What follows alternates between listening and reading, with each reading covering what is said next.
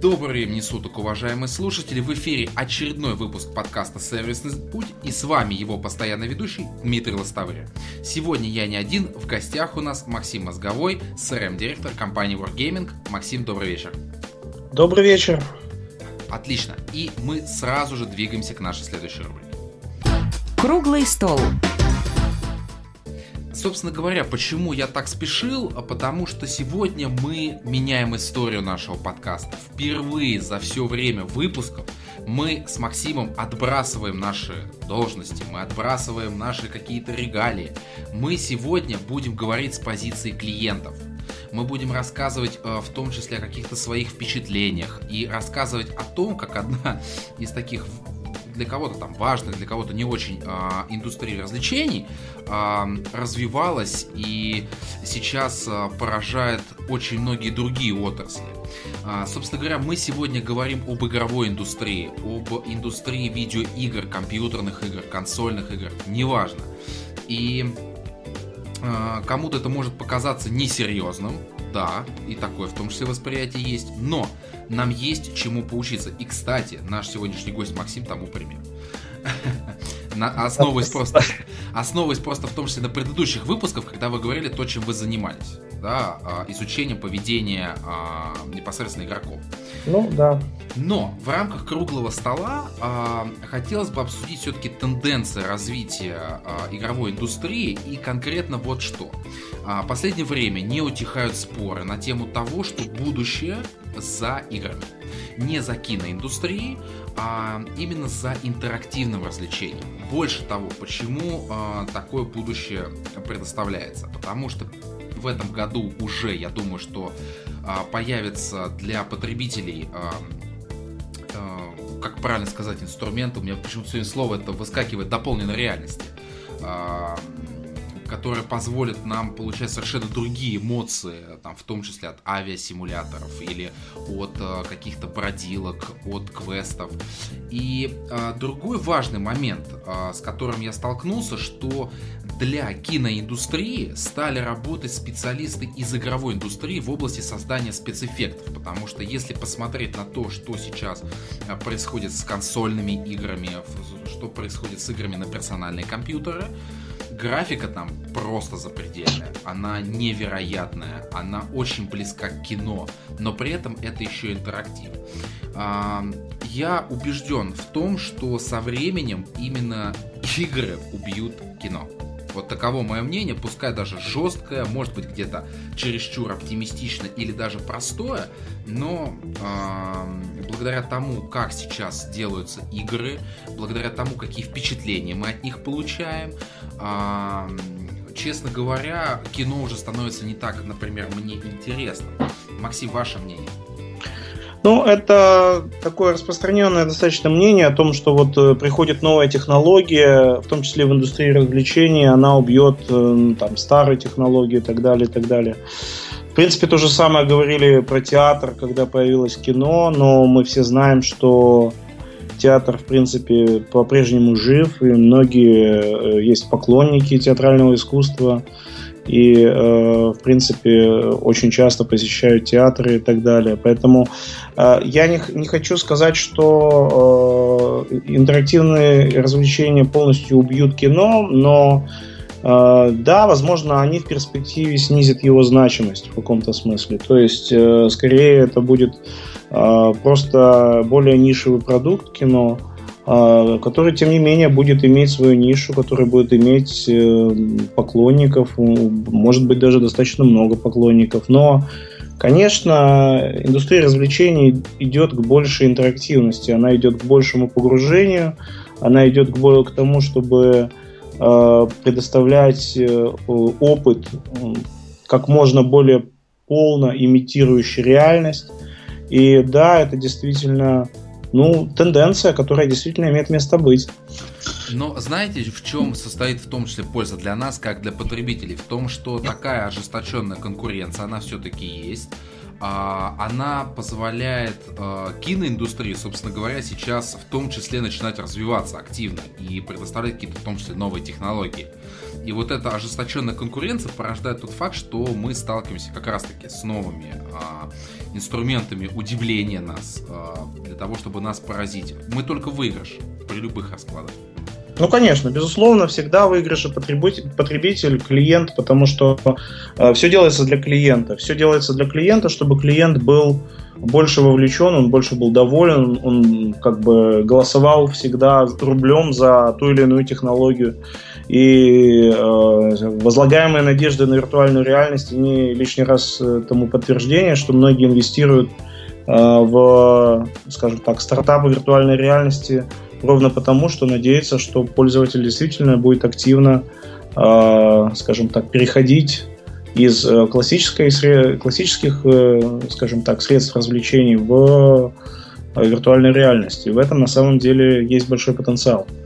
А, но он еще большой из-за того, что а, не до конца понятно, как с ним взаимодействовать, как это будет ощущаться. И опять же, очень много зависит от того, какая там линейка игр будет представлена для виртуальной реальности. То есть в этом году, насколько я помню, э, PlayStation, э, компания Sony презентует свой инструмент там, для имитации э, да, вот, виртуальной реальности. А, насколько я помню, проект Facebook тоже в этом году уже выкатит собственный инструмент. А, ну, если, если вы имеете в виду Oculus Rift, ну да, конечно. Да, да, да. Изначально это был, конечно, не проект Facebook, но... Да, выкупили его.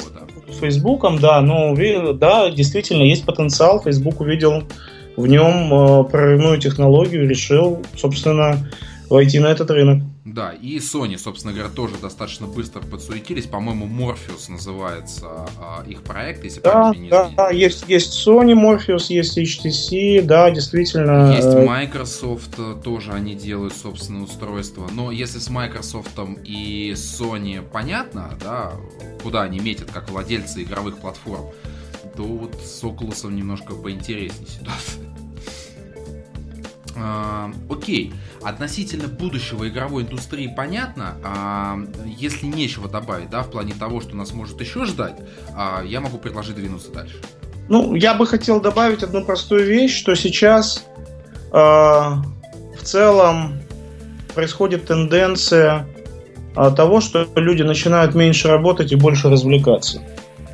Ну вот это действительно так, что люди больше тратят времени на интернет, интерактивные развлечения в сети, серфинг э, там по различным сайтам и так далее, и так далее, это становится, ну, такой, действительно, в каком-то смысле, ну, как сказать, приметой времени. Э, и тут можно даже с более философской точки зрения подойти, а что будет там, типа, с социумом, если э, в какой-то момент, ну, да, есть системы автоматизации труда, и они в каком-то смысле будут, скажем, вытеснять тяжелый рутинный труд и оставлять у человека больше свободного времени, как человек этим свободным временем будет пользоваться. Будет ли он пользоваться его, э, им как, там, не знаю, направляя его на какие-то созидательные цели, э, творчество, какие-то новые проекты и так далее, либо же он будет просто Э, получать удовольствие за счет того, что там будет играть, играть в какие-то э, игры, э, развлекаться и так далее, и так далее. Во всем нужен баланс. Вот это мое, мое мнение, что любая, любая игра, она в каком-то смысле становится э, как бы элементом жизни, если человек, э, по сути, э, начинает слишком близко воспринимать ее, э, ну, эту игру, собственно, к, себе, к самому себе, отождествлять самого себя, там, не знаю, с персонажем этой игры. И в этом, конечно, есть там определенные, определенные опасности, там, как психологические, так и э, опасности просто для социализации этого человека. Ну, хотя сейчас в играх достаточно развиты средства социализации, просто они э, приобретают другой формат.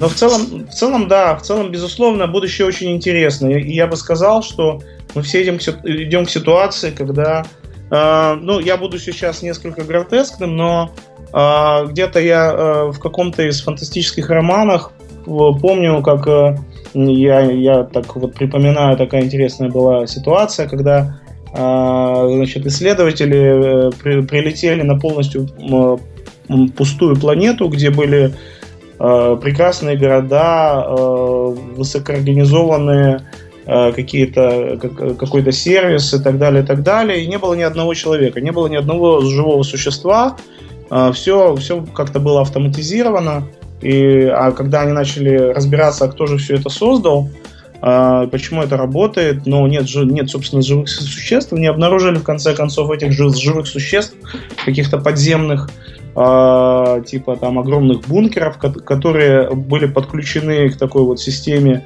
собственно, интерактивных развлечений. И они ничего, ничего не делали, кроме вот как бы их, их жизнь, по сути, ну, бесконечная жизнь, да, она проходила вот в бесконечном цикле вот таких вот виртуальных развлечений. И, ну да, они там были подключены к каким-то виртуальным системам, э, к системам жизнеобеспечения, просто чтобы их жизненный цикл не прерывался. Там было, были автоматические какие-то э, медики, которые там автоматически диагностировали какие-то неполадки и так далее, и так далее. Но вот они э, пришли к тому, что вот такое вот общество абсолютного э, погружения в этот самый виртуальный мир, можно сказать, назвать это там, не знаю, как угодно, матрицей, не матрицей, но вот это было, было таким вот, ну, ну, как бы коллапсом или вот там антиутопия, можно так это назвать.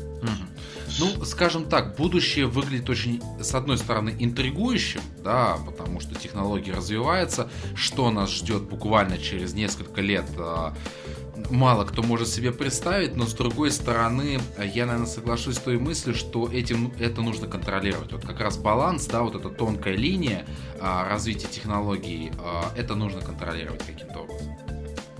Как раз то, о да, чем вы говорите. Да, да, да, абсолютно. И э, ровно об этом я говорю, что ну, как бы контроль должен в большей степени быть социальным, то есть, как бы, это не должен быть именно какой-то государственный контроль. Да, да, да, ни в коем случае, конечно. Это, это, это скорее должны быть некие социальные установки, которые де, делают э, там как бы то или иное времяпрепровождение приемлемым, либо, скажем так, не очень приемлемым. Вот такая моя позиция здесь. Я поддерживаю ее полностью. И тогда на этой ноте мы двигаемся к самому большому блоку нашего выпуска. Основная тема выпуска. Итак, уважаемые слушатели, основная наша сегодняшняя тема была сформулирована следующим образом. Опять же, может быть громко, гротескно, как сказал Максим. А становление игровой индустрии как нового флагмана развития технологий и клиентского сервиса. А, почему так было сделано и выбрано? Именно поэтому э, сегодняшний выпуск будет строиться на том, что мы, как потребители, э, будем рассказывать про те изменения, которые происходили в э, попытках получить новые впечатления от там, очередной игрушки или от новой консоли или от нового там, персонального компьютера игрового, как угодно можно воспринимать а, компании игровые в какой-то момент достаточно, я сейчас э, в общих словах опишу, в какой-то момент им стало не все равно, кто играет в их игры. Им стало интересно, кто их потребитель, что его интересует, какие другие игры могут ему нравиться. А, появилось а, уже такое общепризнанное мировое игровое комьюнити. А, компании начали быть более открытыми по отношению к игрокам. А, это элементы клиентского сервиса, это в том числе развитие технологий, потому что большинство игровых компаний, они все-таки международные. Игры продаются по всему миру. Есть там универсальный английский язык, который всем доступен. А, и особенно а, познакомившись с Максимом, сегодняшним нашим гостем, я уточню, а, который занимается а, такой достаточно интересной темой. Я, кстати, вас сейчас попрошу чуть попозже, Максим, напомнить для тех, кто, может быть, там снова к нам присоединился, чем вы занимаетесь. А, я понял, что этот выпуск должен состояться, чтобы мы рассказали, как целая отрасль спустя так, достаточно долгий период времени превратилась в настолько прибыльный бизнес и настолько клиентоориентированный, что она и дальше будет нас удивлять. Поэтому, Максим, а, сейчас для тех, кто снова присоединился, попрошу напомнить, чем вы занимаетесь, и потом мы снова станем игроками. Да, отлично. А, я на самом деле руковожу всем направлением CRM в компании Wargaming. Э, здесь подразумевается CRM и паблишерская аналитика. То есть, по сути, я отвечаю за, а, скажем так, все процессы, связанные с э, управлением целевыми взаимоотношениями с клиентами, э, с нашим клиентом в, рамках глобальной системы э, и вообще в, рамках global стран присутствия э, э, непосредственно нашей компании. То есть, э, ну, на текущий момент я э, уже был, был такой специальный подкаст, где рассказывал очень детально о том, э, чем мы занимаемся в компании, поэтому я сейчас очень подробно не буду на этом останавливаться, скажу лишь, что э, в сфере наших интересов является более углубленное и более тесное взаимодействие с клиентом и обеспечение э, комфорта клиента, комфорта игрока, обеспечение того, чтобы коммуникация с этим игроком была персонализирована, обеспечение каких-то целевых, целевого взаимодействия игрока и компании, чтобы это было э, очень персонализировано и связано с конкретной потребностью, возникающей в тот или иной момент в рамках той, той или иной игры. Например, там, э, потребность в обучении, либо потребность в э, понимании того или иного механизма игрового и так далее, и так далее. То есть наш глобальный девиз это player happiness, то есть это счастье игрока, и мы стремимся стать э, клиенториентированной компанией, на самом деле, э, пока еще мы ей, я считаю, не до конца стали, э, и нам еще предстоит пройти определенный путь к этому. Э, ну, вообще очень достаточно сложно найти примеры, ну, вот на мой взгляд, по-настоящему клиенториентированных компаний, потому что это как идеальный, идеальный мир, он недостижим, можно лишь бесконечно к нему стремиться, но нет, всегда... нет предела совершенства. Да, да, нет предела к совершенству. Точно так же и здесь. Э, мы взяли курс на, на клиента, и мы будем э, двигаться в этом направлении, э, и уже много делаем для этого сейчас. Но, тем не менее, дорога, дорога это на самом деле длинная, и усилий предстоит приложить немало на этом пути. Знаете, я сейчас немножко так отвлеченно, как раз буквально вот полчаса назад слушал интервью Сергея Галицкого, да, президента футбольного клуба Краснодар, и э, в том числе основателя сети магазинов Магнит, он как раз вот тоже говорил, что вот мы исповедуем философию атакующего футбола, и мы никуда с этого пути не свернем. Да, тяжело, да, там, но вот, вот мы так хотим, мы будем к этому двигаться. Просто близко очень философия, поэтому привел как пример. Но мы сейчас превращаемся в обычных игроков, и а, для того, чтобы слушатели понимали, а, мы немножко расскажем про свой игровой опыт. И здесь, Максим, я первому вам дам слово.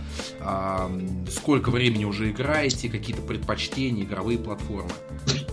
Ой, ну конечно, это такой очень такой длинный, длинный период. Я начинал с таких, таких, ну, это сложно назвать словом там прям платформа, но на самом деле были такие собственно, компьютерные системы, как BK0010, ZX Spectrum, я не знаю, может быть, те люди, кто постарше, они помнят это, те времена, начало там, конец 80-х, начало 90-х годов, когда э, в стране было сложно найти просто IBM PC совместимый компьютер, они были очень не везде, они были крайне редкими, а, а персональных компьютеров на тот момент было действительно очень мало, и компьютеры а-ля ZX Spectrum собирались в подвалах, в радиоклубах, э, энтузиастами на коленке, в, в помещениях, э, в которых там вот дым стоял коромыслом, но вот тем не менее это было такое вот подпольные, можно сказать, кооперативы, которые продавали первые компьютеры.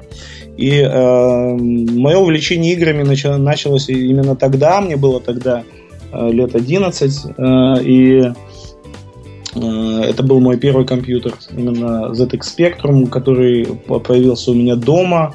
И э, на тот момент компьютеры э, действительно они нуждались в носителе на магнитной ленте, а проще говоря, в э, э, специальной кассете для магнитофона, на которой записывались э, записывались эти игры. И э, на тот момент игры были, конечно, простыми, но очень-очень такими интересными, увлекательными. А потом появились, конечно, приставки, и Dendy, и Sega, и Nintendo, и так далее, и так далее. Они, они все, а, ну, как бы уже давали возможность э, получения э, какого-то игрового опыта без компьютера. Но, конечно, когда появился, появились первые IBM, IBM PC совместимые компьютеры и компьютеры, которые позволяли э, скажем так, использовать внешние, внешние графические ускорители для того, чтобы, собственно, ускорять графику на, на, на компьютере. И, соответственно, это привело к созданию абсолютно принципиально нового поколения игр.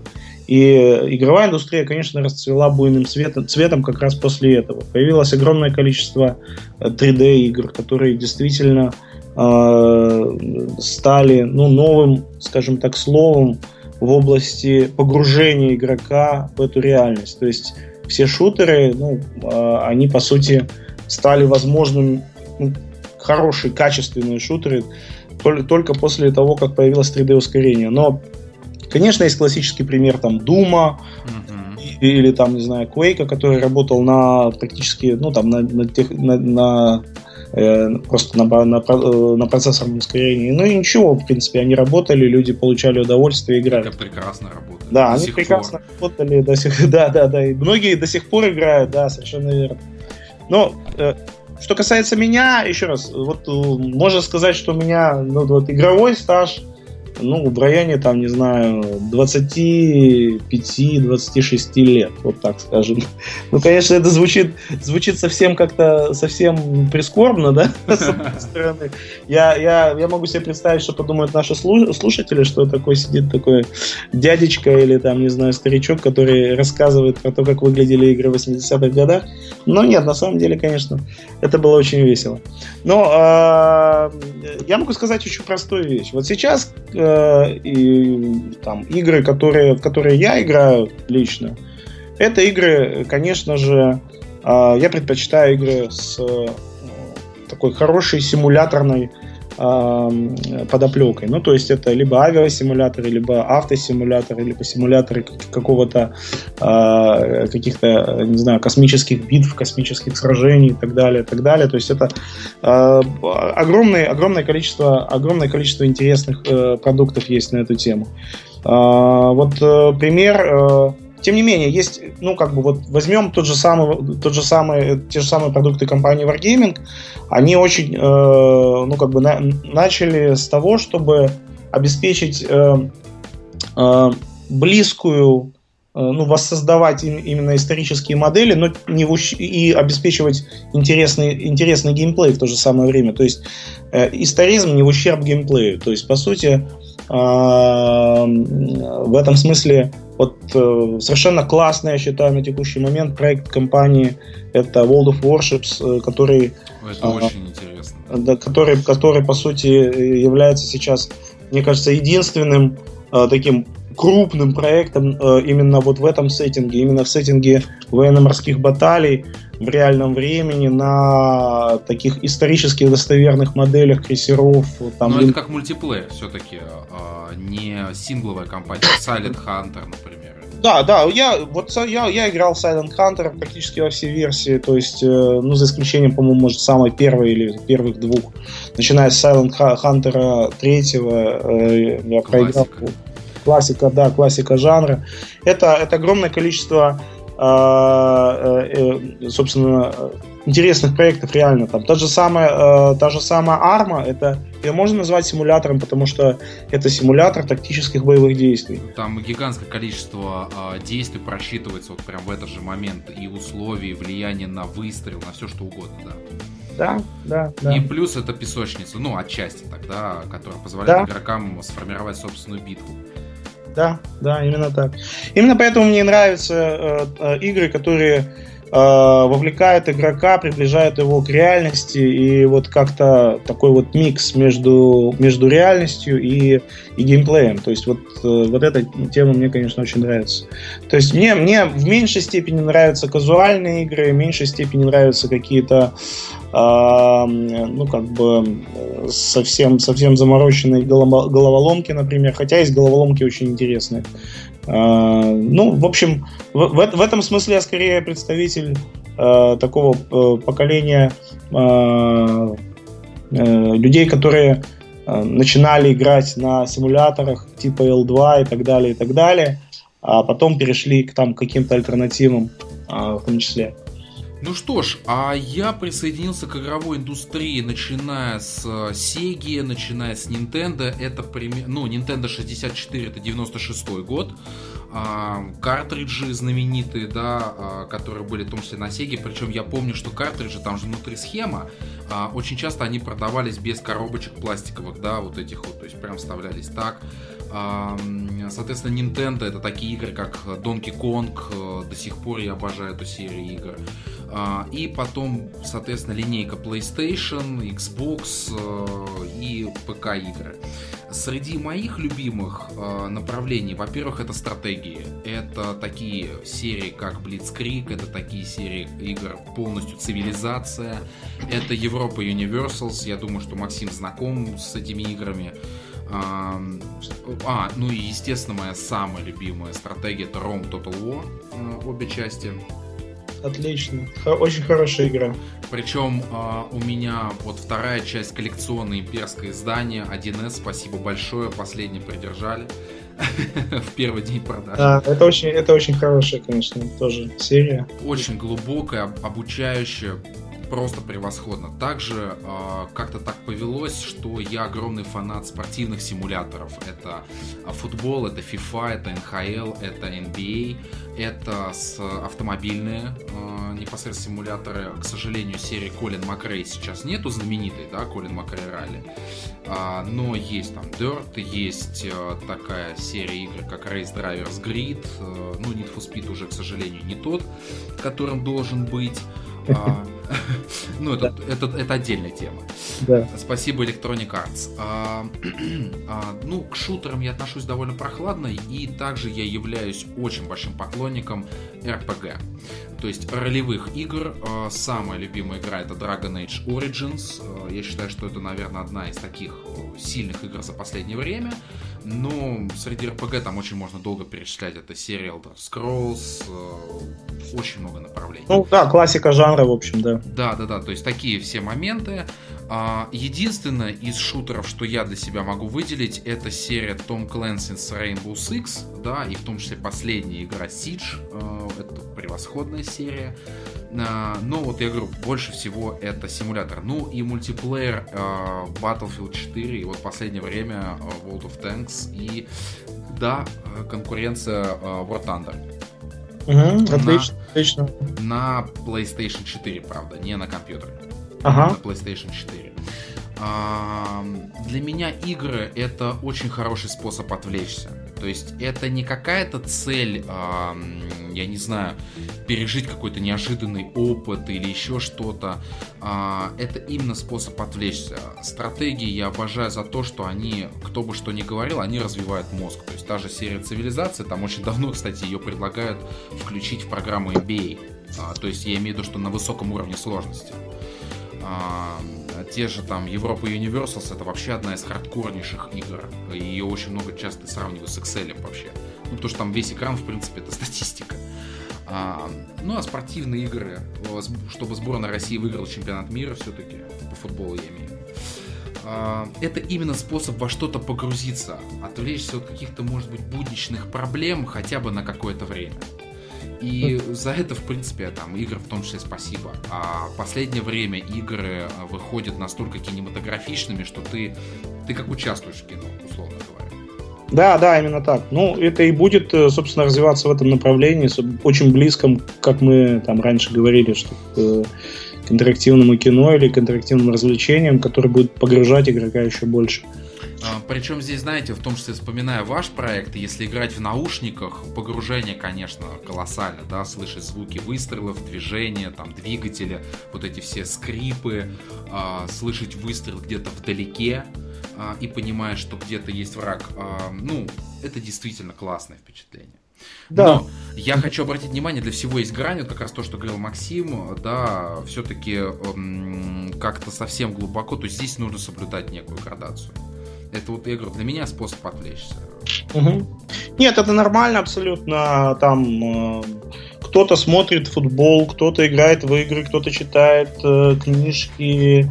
Э, недавно видел статью о том, что э, дети, которые играют в игры, они показывают гораздо более высокие навыки по обучаемости, по интеллектуальному развитию, ровно из-за того, что они активно познают, экспериментируют и пытаются что-то сделать. То есть они, они ну, такие достаточно э, достаточно интересные э, результаты были достигнуты. То есть, по сути, э, ну, для многих, для многих э, ситуаций игры э, носят не только развлекательную ценность, но, можно сказать, э, даже терапевтическую ценность в каком-то смысле. Да? То есть и психологической разгрузки, и для взаимодействия э, с людьми, которые тебе интересны по духу, потому что мультиплеерные игры это, конечно, всегда, э, ну, очень часто взаимодействие командное, да, и командное взаимодействие в первую очередь тренирует э, подход работы э, в команде над единой целью. Это очень важно в жизни, потому что, конечно, сложно очень, очень многого добиться в одиночку. Ну и плюс одно из исследований, которое я, в принципе, с ним полностью согласен, что игра в шутеры, она повышает реакцию. Потому ну, что да. там, там очень много завязано, в принципе, на реакции. Да. Для, для примера, если слушателям будет интересно, я могу дать ссылку на чемпионаты мира по Counter-Strike, где игроки там просто невероятные вещи делают. Ну, можно сделать, конечно, еще хуже, показать корейцев, которые играют в какую-нибудь доту с движениями, там, я не знаю, несколько десятков в секунду. Ну, условные цифры беру, да, где баснословные просто человеческие возможности. Ну хорошо, от личных впечатлений мы переходим, собственно говоря, к тому, как развивалась игровая индустрия.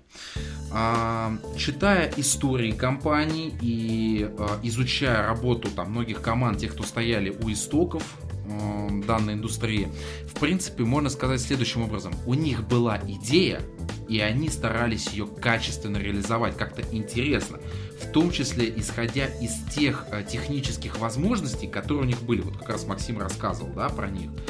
По сути, они, эти игры, они не были кому-то конкретному адресованы или, например, затрагивали какую-то конкретную аудиторию. Тогда просто существовали игры совершенно разные, будь то платформеры, будь то космические симуляторы. Да, я насколько помню, на спектруме нечто подобное было. А, да, была элита, классическая элита, вот. которая сейчас, по сути, превратилась в Elite Dangerous, но это, по сути, культовая игра. Одна из самых известных. Ну вот как раз я про это и говорю, что а, были разнообразные игры, и разработчики постоянно пытались искать какие-то новые возможности, а, не повторяться, создавали какие-то новые миры, то есть а, создавалась идея и реализовывалась. Далее уже изучалась, ну, по простой механике, по продажам, собственно говоря, насколько тот или иной проект выстрелил. И здесь я для себя скомпоновал а, такое мнение, что в принципе а, игровые компании работали именно исключительно как вот, часть развлекательной индустрии. Не более того, ни законодателем мод, ни каким-то там двигателем прогресса, я имею в виду в прямом смысле этого слова. Понятно, что они двигали именно железную часть компьютеров вперед, но в целом по сравнению с тем, что есть сейчас. А, так это или нет? Как ну, безусловно, но Основная идея была в том, что э, всегда игры пытались превзойти то, что было сделано на предыдущем этапе. То есть э, э, усложнялось все, усложнялся, э, усложнялся геймплей, усложнялся, э, э, собственно, э, усложнялась графика, она стала, становилась более качественной, продвинутой, усложнялся она искусственный даже детализованнее становилась. Да, да, искусственный интеллект, количество, э, количество различных объектов, э, э, различные механики взаимодействия внутриигровые. То есть, по сути,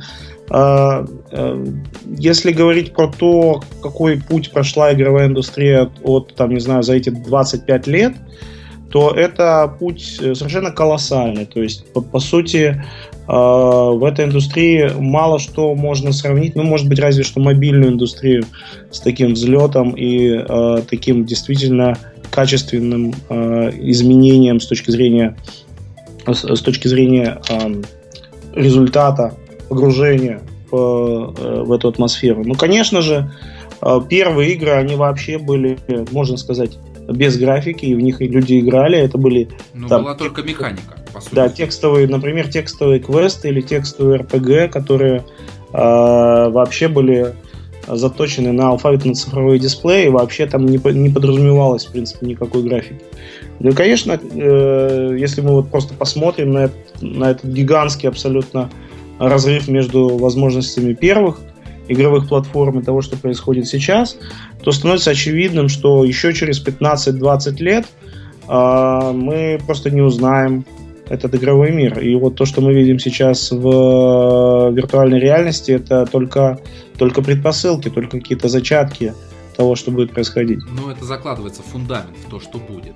Да. А, а собственно говоря, к чему я веду? Да, компании развивались, компании набирались опыта, они смотрели за тем, что я не беру игры по популярным франшизам, я хочу сразу сказать, да, там по каким-то кинофильмам или там еще что-то, потому что, ну, здесь понятно, интерес аудитории уже, в принципе, есть, да.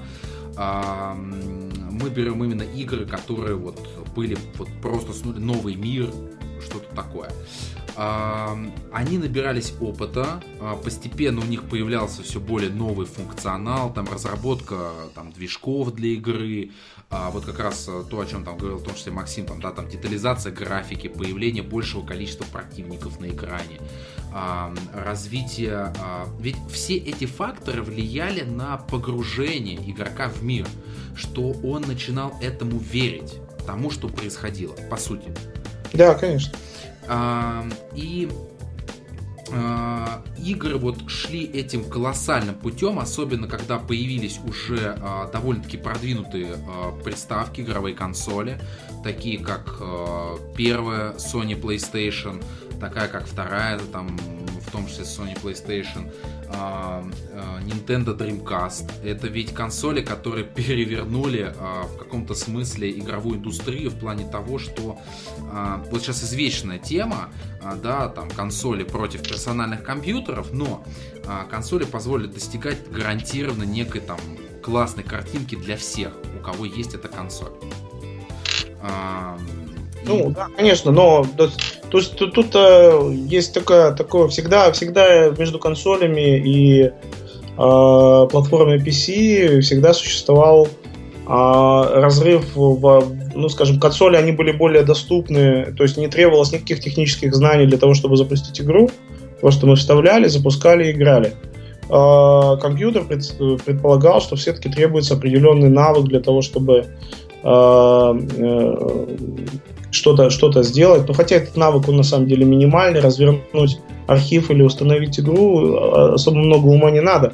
Но по факту оказывается, что э, ты можешь управлять качеством графики в игре. То есть, по сути, в чем, в чем достоинство в этом смысле как бы PC-платформ, э, конечно, при их сложности, более большей сложности по отношению к э, обычным платформам, ну, я имею в виду платформам ну, по сути, приставкам, да, то есть э, там была возможность управлять качеством графики, и можно ставить более продвинутый ускоритель, более э, продвинутый процессор, и э, настраивать графику так, как ты сам хочешь. И, и возможностей, в принципе, у разработчиков было больше. Почему изначально, например, очень крупные проекты стартовали с PC? Потому что для разработчиков было больше возможностей. После этого они портировались на консоли.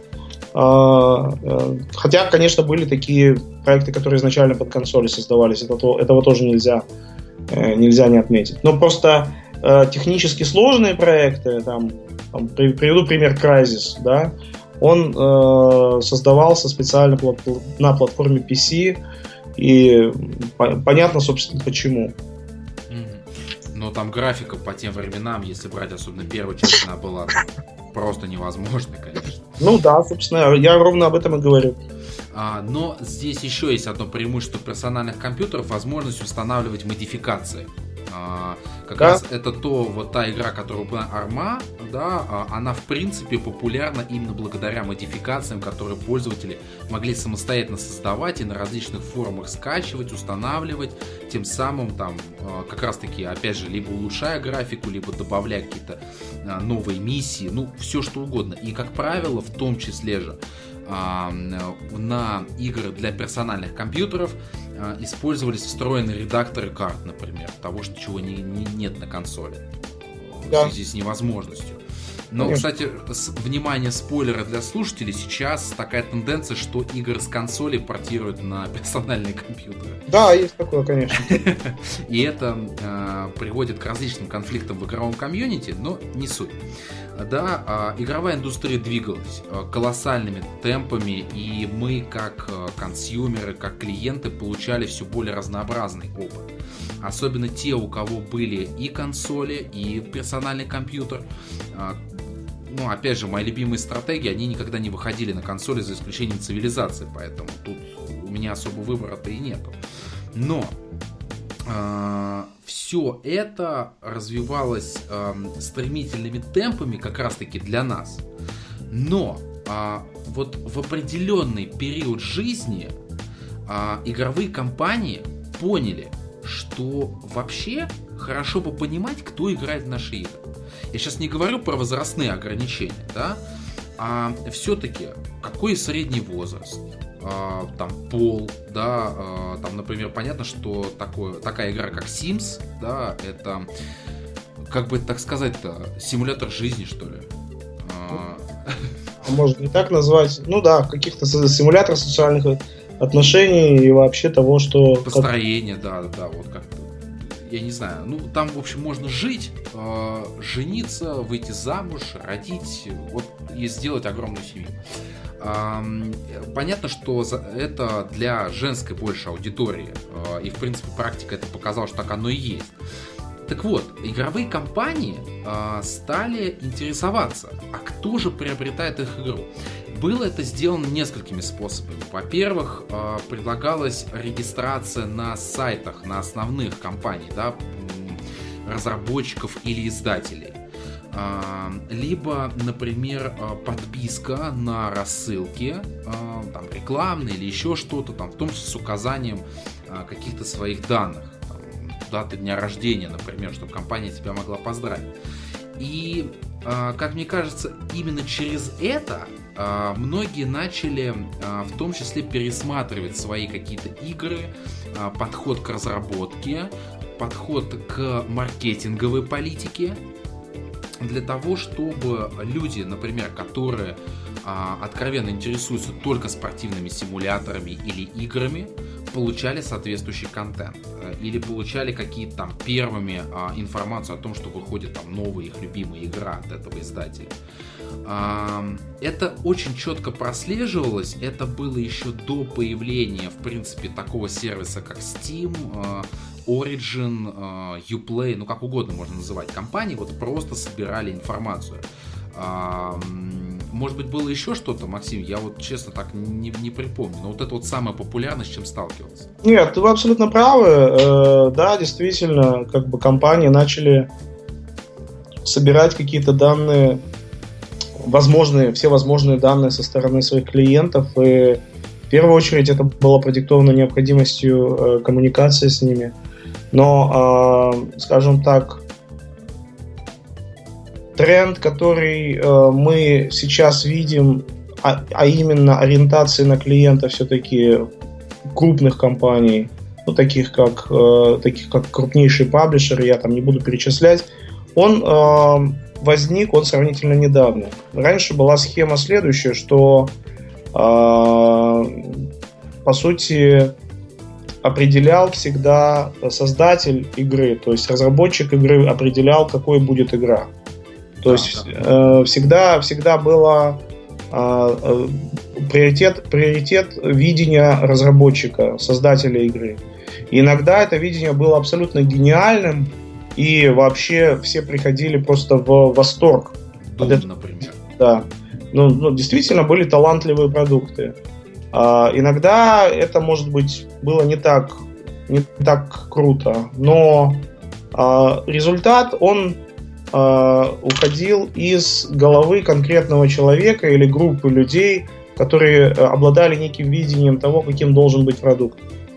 Сейчас а, действительно есть очень крупные франшизы, проекты, которые, в принципе, э, уже фактически работают по некой наработанной схеме, по конвейерной, по конвейерной схеме. То есть, по сути, они не, не изобретают ничего нового. они э, эксплуатируют какие-то достаточно старые идеи и идут вперед только благодаря инерции и новым технологическим, технологическим достижениям. А, но, э, на мой взгляд, это путь не совсем, не совсем интересный, не совсем хороший, потому что только за счет этого нельзя быть вечно популярным. И мы видим, что а, на примере, на, на примере многих серий, что э, рано или поздно люди пытаются найти что-то новое в этой серии, но не находят там этого. То есть нельзя бесконечно гнаться только за графикой и э, просто новым обновленным контентом, да.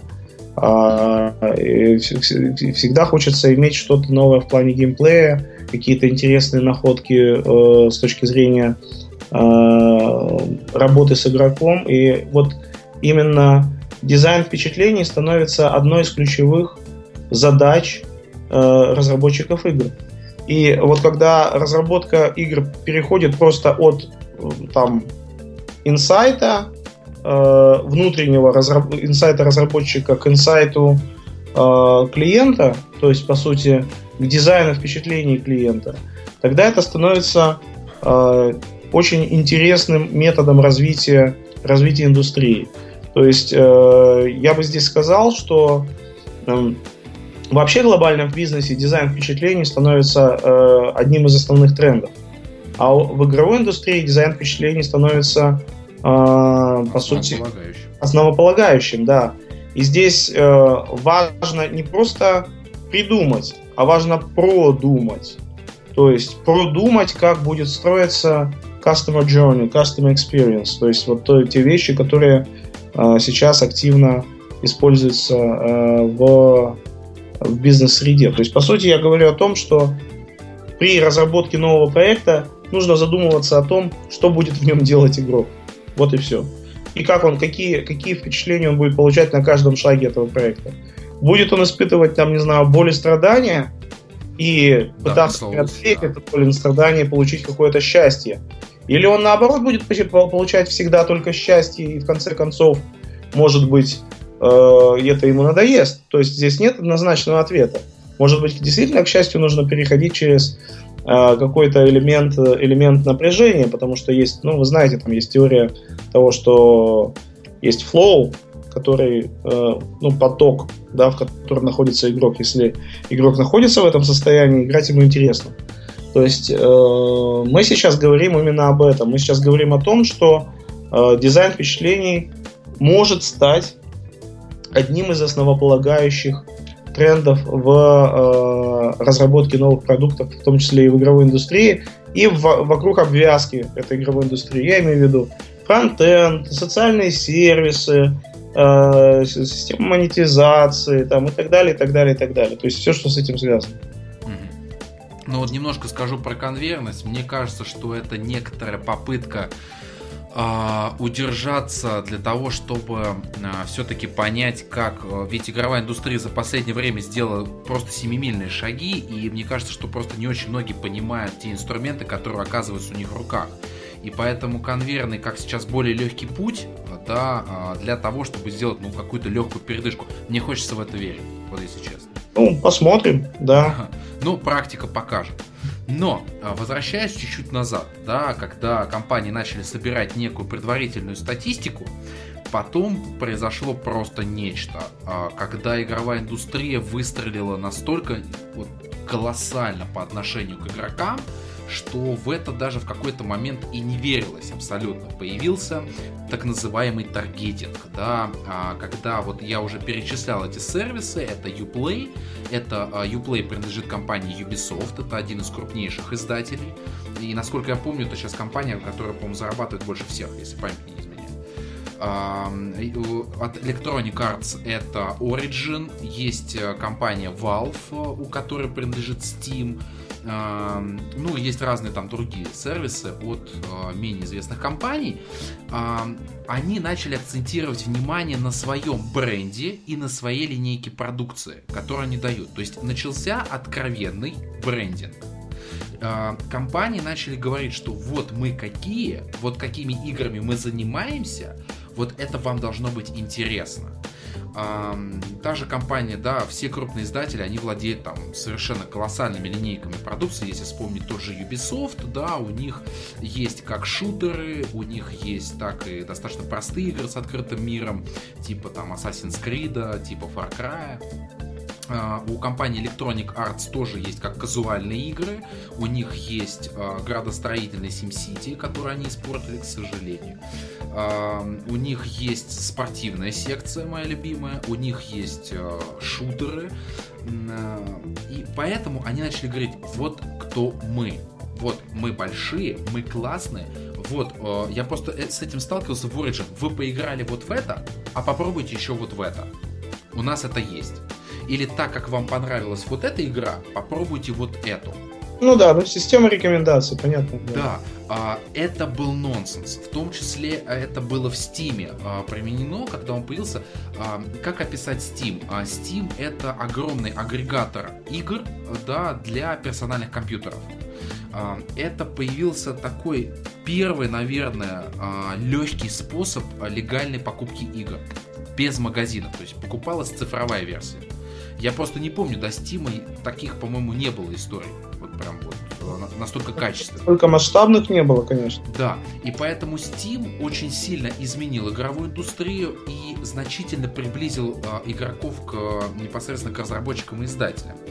Потом, э, что, опять же, очень серьезный был скачок, это околоигровая сфера, где человек, погружаясь в конкретную игру, э, да, там, предположим, тоже, кстати, World of Tanks, а, да, у него появляется вокруг данного проекта возможность дополнительно его изучить, да, то есть в случае с World of Tanks, так как берется исторический период и достоверная техника, вы всегда можете получить подробную информацию о том, а что это конкретно за танк, как, как он работает, там, я не знаю, кто его делал, когда он появился, по другим, если брать играм, то это фильмы, это комиксы, это мультики, это косплеинг, это переодевание в персонажей игры. У людей появилась возможность э, еще больше почувствовать любимый мир. Вот здесь опять э, люди, которые не играют, могут странно это воспринять, но давайте скажем честно, что когда, например, мы говорим про автомобили, да, у нас дома может быть модельки автомобилей или еще что-то. Это нормальная ситуация. Я надеюсь. И еще вот огромный скачок эволюционный, который был сделан со стороны клиентского сервиса, это появление так называемых комьюнити менеджеров.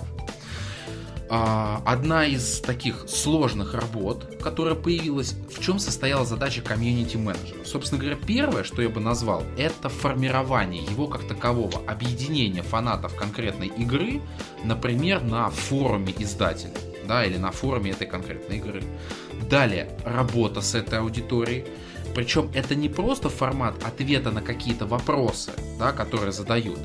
Это в том числе вбросы туда, а, например, планируемого обновления или ближайшего дополнения к игре, то есть раскрытие информации. Это сбор обратной связи для того, чтобы а, передать ее непосредственно разработчику, чтобы те это учли, там, поправили или учитывали при разработке следующей.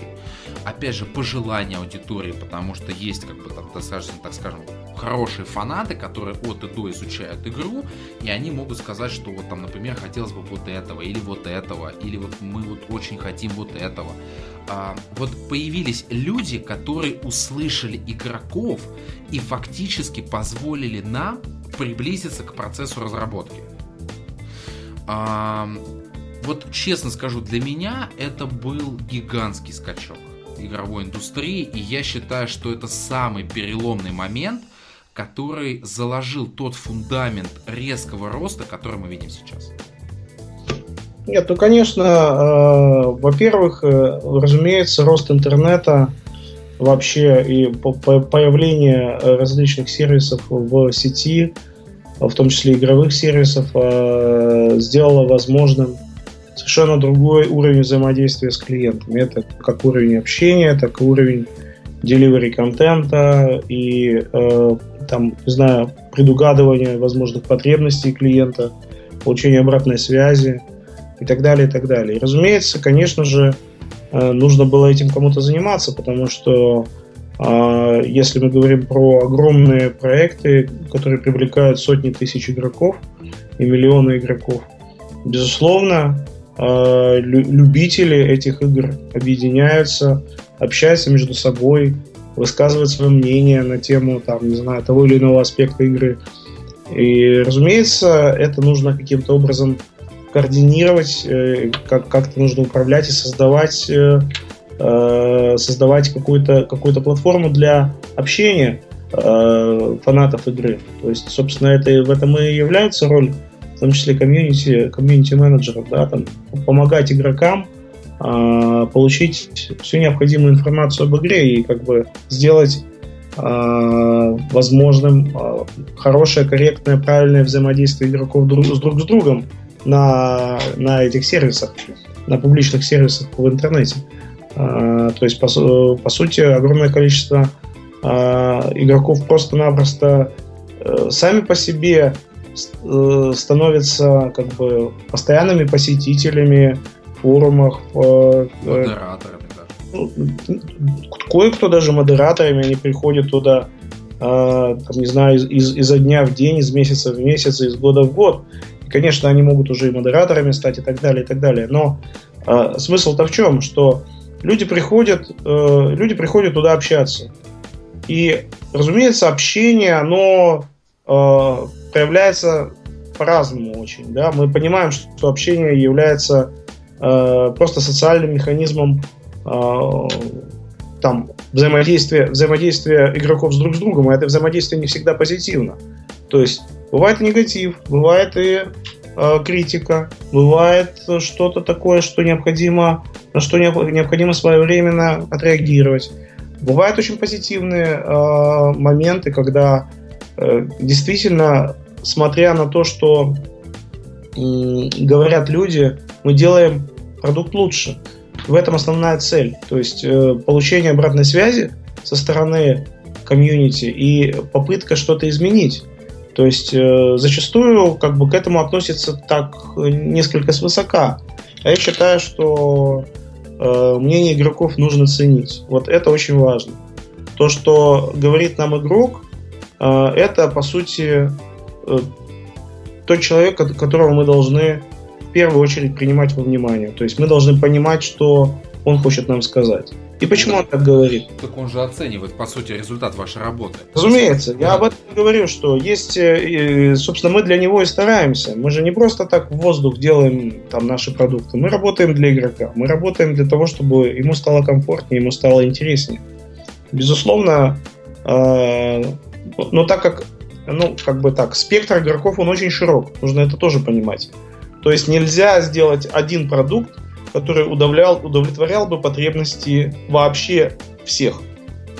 Потому что кому-то нужно показуальнее, кому-то нужно похардкорнее, кому-то нужна, э, там, не знаю, возможность, там, не знаю, понагибать за деньги, кому-то нужна возможность по, там, не знаю, пройти без единого вложения э, э, одной копейки. Ну, это пример просто, понимаете, да, что это э экстремумы, но э, нельзя одновременно Несмотря на то, что нельзя одновременно нравиться всем, мы все-таки пытаемся сделать так, чтобы большинству игроков было комфортно. Большинство игроков получали удовольствие от, э, от игры. Они вовлекались в, в эту игру и захотели бы играть снова. Вот в этом основная задача. И на основе всего вышесказанного, а, да, с появлением там комьюнити-менеджеров, а, произошел очень классный э, процесс объединения между игровыми разработчиками и непосредственно игроками. А, и произошло это, ну, опять же, здесь прав абсолютно Максим в плане того, что развивался интернет и доступ к нему, но игроки получили доступ к альфа и бета-тестированию игр. То есть э, они получили доступ к ранним этапам разработки, где они могли оценить саму механику, графику, геймплей, я не знаю, сюжет, многие аспекты и дать обратную связь разработчикам, а, которые это учитывали при дальнейшей разработке конечного продукта. Причем этапов бета-тестирования вообще может быть несколько. И доступ туда осуществляется там либо на конкурсной основе, либо случайно, либо как элемент а, мотивации там за какие-то конкретные поступки. А, также в обязательном порядке к альфа-тестированию, а, как правило, привлекаются опытные игроки, которые огромные там фанаты серии или огромные фанаты игры или там в целом компании, например. Таким образом, а, мы получили доступ фактически вглубь а, работы самой игровой компании, что позволяет себя уже непосредственно отождествлять с тем продуктом, а, с конечным, в который ты уже играешь. Также коренным образом поменялись маркетинговые компании игр. Они стали более серьезными, они стали основательными. Мне на память приходит, там, например, GTA 5, которая рекламировалась везде, в метро, на автобусах, в интернете. А, опять же, вспоминаем World of Tanks, который а, имеет креативную серию рекламных роликов, которая в том числе была на телевидении, а, да, в том числе про знаменитые наклейки на автомобилях World of Tanks. Ну, да, это, да. это опять же привело к тому, что понимание, как аудитория играет, как она воспринимает э, то, во что она играет и воспринимает остальное комьюнити. И одна из новых тенденций, это как раз-таки то, чем занимается Максим, это изучение поведения игроков в самой игре. А, что они делают, там, как быстро они это делают, на что обращают внимание, чему больше уделяют внимание, там, я не знаю, изучению мира или а, тому, чтобы побольше украшить врагов, как угодно. Тем самым индустрия показывает, что она не стоит на месте, она готова слушать, слышать, э, варьировать, исходя из этого свои какие-то дальнейшие шаги она показывает себя все больше и больше взрослой индустрии, уже а, достаточно такой а, окрепшей. И те сотрудники, которые привлекаются к непосредственно а, работе над продуктами, они начинают уже приобретать не сколько игровой опыт, а из совершенно разных индустрий. И это показывает готовность э, разработчиков, издателей учиться и идти вперед, не останавливаясь. Это вот на самом деле как потребителю, э, это я говорю именно сейчас с точки зрения игрока, э, это очень необычное впечатление. То есть вспоминая тот опыт, да, в моем случае, начиная там с 96 -го года, и то, что сейчас я, например, имею доступ к начальным этапам разработки, да, и протестировать игру, это совершенно другой experience. И, что самое интересное, а, я нисколько не потеряю интерес к самой игре, даже несмотря на то, что я видел ее там в ранней какой-то версии. Ну, конечно, да. Ну, естественно, собственно, это огромная помощь наших игроков, которые участвуют в э, ранних этапах тестирования игры, на... причем их очень много, действительно есть э, альфа-тестирование, бета-тестирование, закрытое бета-тестирование, открытое бета-тестирование и так далее, и так далее. Если мы выпускаем какие-то новые линейки, э, линейки там техники, танков, кораблей, у нас есть супертест и, ну, и так далее. То есть, конечно же, мы здесь помога- полагаемся на помощь наших игроков, которые э, действительно дают огромное, огромное количество обратной связи на тему того, что, что хорошо и что плохо, как, как правильно, а как нет потому что без этого э, игра не смогла бы развиваться, игра не смогла бы эволюционировать, и без этой помощи издателю было бы и разработчикам очень было тяжело бы жить. Собственно, э, ровно поэтому мы стараемся привлекать наших игроков э, на самых ранних стадиях оценки тех игровых изменений, которые мы хотим вносить. Причем вот знаете, в плане experience а, который я получаю, да, вот я уже говорил в выпуске, что я э, участник открытого бета-тестирования World of Tanks на консоли PlayStation 4, да, э, я абсолютно к этому нормально отношусь. То есть каким-то, знаете, там может быть там нестабильностям, еще чего-то, там, к обновлениям. я абсолютно, вот я даже по-другому воспринимаю игру, да, с точки зрения того, чтобы помочь разработчику там найти какие-то, я не знаю, там уязвимости или какие-то вещи, которые вы могли бы исправить в дальнейшем. И ты воспринимаешься частью команды там Wargaming, как пример, да, уж коли я взял его, э, я воспринимаю себя частью вашей компании, и ты чувствуешь в дальнейшем этот вклад, когда ты видишь, например, что выходит обновление, которое там исправляет там, те или иные моменты. Это очень приятно. Э, это часть нематериальной мотивации, если можно так сказать. Да, это, ну, за это мы очень благодарны нашим игрокам, потому что, э, еще раз повторюсь, без них игра бы не была, э, собственно, тем, чем она есть сейчас. И, может быть, даже, конечно же, не всегда э, мы, собственно, обеспечиваем максимально высокие ожидания игроков, но, тем не менее, э, я хочу сказать, что просто мы очень благодарны тем людям, которые участвуют в этом процессе действительно без них мы не смогли бы это сделать. Спасибо. Я постараюсь это чуть-чуть принять на свой счет, в том числе как игрок. Ну, конечно, это действительно так и есть. Поэтому вам в том числе спасибо за участие в этих процессах. И знаете, как э, попытка подытожить вот то, что мы обсуждали, я хочу для слушателей сделать э, следующий важный акцент. Вот смотрите, мы рассказали это с точки зрения игроков. Как игры развивались, появлялись там новые технологии, консоли, э, компьютерные игры. Мы не брали, естественно, становление железа, да, там, видеокарты прочее. Это отдельная тема для разговора пожалуйста. Но игровые компании очень четко работали над тем, чтобы понимать, что они делают, как они это делают. Когда в руках у них оказывался некий новый инструмент или новые возможности в виде того же интернета, или в виде появления комьюнити-менеджера, или там эм, еще что они начинали двигаться дальше, причем двигаться дальше постепенно. А, ведь к альфа-тестированию не сразу привлекали игроков, их скорее сначала привлекали к бета-тестированию. Сейчас даже в том же сервисе Steam что э, огромная колоссальная находка, вас привлекают вообще к раннему доступу игры, где она вообще может быть абсолютно сырой. И вы в ней участвуете, вы ее развиваете, вы даете обратную связь. Но игровая индустрия познавала то, что она делает, как она это может делать лучше, и каждый раз все больше и больше удивляло нас как клиентов. Мы это воспринимаем в свою очередь, ну кто как, но в большинстве своем, с благодарностью. И мы готовы двигаться вот сейчас. В принципе, если, опять же, вернуть да, а, наши регалии, я выступаю как игрок и как клиент компании Wargaming, и Максим, собственно говоря, ее представляет.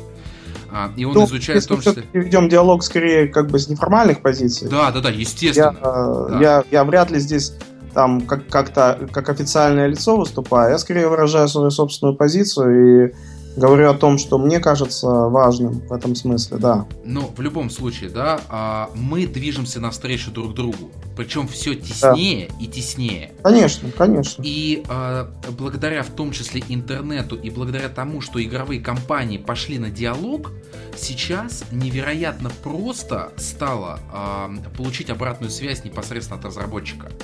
Да, безусловно, конечно. И э, эта обратная связь является основным маховиком, который движет, э, собственно, но формирует новые требования и движет разработкой в том числе, потому что без этой обратной связи было бы очень сложно понять, что нравится игрокам, что не нравится, что э, хорошо воспринимается, что не очень, э, что действительно нуждается в изменении, что, не, что нет и так далее. То есть, конечно же, современные средства предоставления этой обратной связи абсолютно необходимы на любой стадии развития игрового проекта.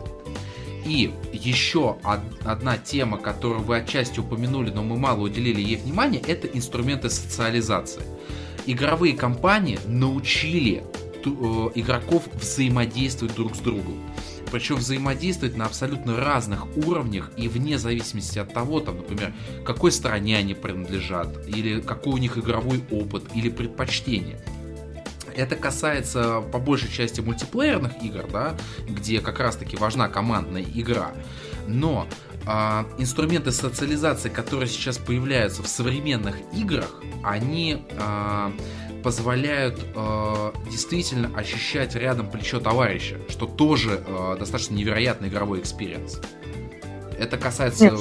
любых э, мультиплеерных продуктов, и World of Tanks, и Counter-Strike, и Battlefield, и Tom Clancy. Пожалуйста, любой можно взять проект. И то, что компания научилась работать не только со своими как таковыми клиентами, но и в целом направлять комьюнити, показывать им, там, например, как лучше всего взаимодействовать, как лучше, ну вот, э, я не беру там морально-этические моменты, да, это все-таки часть э, мультиплеерной истории, а, но именно как э, взаимодействовать, давая инструменты и рассказывая о том, что это такое, это тоже э, то, что я думаю, что в ближайшие несколько лет будет очень сильно развиваться. Да, да, безусловно, конечно. И поэтому вот для вас, да, уважаемые слушатели, а, тот кейс, который мы постарались сегодня донести, да, а, на примере конкретной индустрии, тот скачок огромный, который она сделала, а, мы сегодня постарались рассказать, что нужно понимать, что вы используете, какие возможности у вас есть, двигаться постепенно, на каждом этапе понимать, чего вы достигли, что это значит как для вас, так и для ваших клиентов, и развивать это, развивать коммуникации, развивать собственный продукт, понимать, что хотят от вас. И вот при таком раскладе я сейчас перед вами, как игрок, могу сказать, э, я безумно доволен тем, как выглядит сейчас игровая индустрия. И я безумно заинтригован тем, что меня ждет через несколько лет. Да, все мы как игроки действительно ждем этого с нетерпением и будем ждать в дальнейшем, что нам игровая индустрия, собственно, покажет. А мы, собственно, как со стороны, как со стороны клиента, так и со стороны компании, которая занимается разработкой и, собственно, паблишингом игр, пытаемся оправдать ожидания игроков наших. А мы в это обязательно, мы точно в это верим. Да. Ну что же, и тогда, уважаемые слушатели, мы двигаемся к нашей последней рубрике. Анонс следующего выпуска. Итак, а, в рамках анонса у нас будет несколько а, компаний, которые занимаются рекламой.